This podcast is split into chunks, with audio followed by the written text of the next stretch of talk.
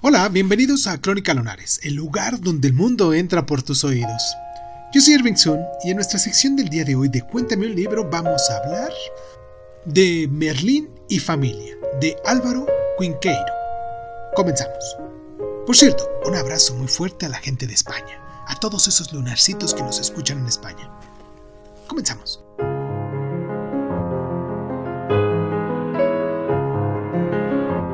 Quinqueiro como los catalanes Caldens o Perrucho, reclamó para la, narrativa el retorno a los fueros de la leyenda y a los sueños y el derecho a expresarse literariamente en su propia lengua.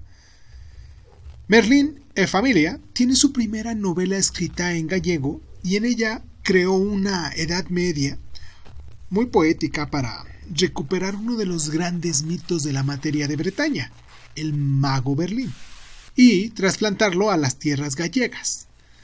Tanto el prodigioso despilfarro de la imaginación, así como la riqueza de la prosa, causaron admiración en la crítica y convirtieron a este autor en uno de los baluartes de la recuperación de las letras de Galicia. En esta novela, un anciano llamado Felipe de Armancia rememora su infancia y mocedades como paje de Merlín en el pueblo de Miranda, un mágico enclave de confluencia de todos los caminos que sin embargo se describe próximo a Lugo y Mondoñelo. Felipe entonces advierte que su relato debe tanto a sus recuerdos como a su imaginación, porque lo uno y lo otro acaban siendo una misma cosa, lo que debe tomarse como una declaración de principios estéticos por parte de Quinqueiro. Su literatura está constituida con el pozo de lo vivido y el fermento de lo fantaseado.